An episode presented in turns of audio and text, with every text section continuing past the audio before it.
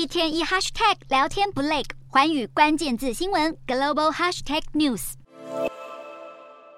数台消防车与救护车在瑞典首都斯德哥尔摩的格罗纳伦游乐园中戒备。在周末时刻，本该挤满大量人潮、弥漫欢乐气息的游乐园，二十五日却发生了令人遗憾的云霄飞车事故。有当时搭乘这辆云霄飞车的乘客在受困的列车上拍摄了一段影片，画面中可以看到列车距离地面至少有三层楼的高度，而且整节车厢几乎完全向右倾斜。拍摄者的右手也疑似受伤破皮，场面十分触目惊心。这次出意外的游乐设施是名叫 Jetline 的云霄飞车。格罗纳伦游乐园的官方网站指出，Jetline 是座钢轨云霄飞车，高度有三十公尺，时速更是高达九十公里，是这座游乐园中最热门的设施之一，每年都有超过一百万人次乘坐。而这座游乐园历史也十分悠久，开园至今已经一百四十年，目前处于暂时闭园、配合警方调查的状态。园方也将这起造成多人死伤的事故称为极度令人震惊的悲剧。至于事故确切起因，目前仍在警方调查阶段。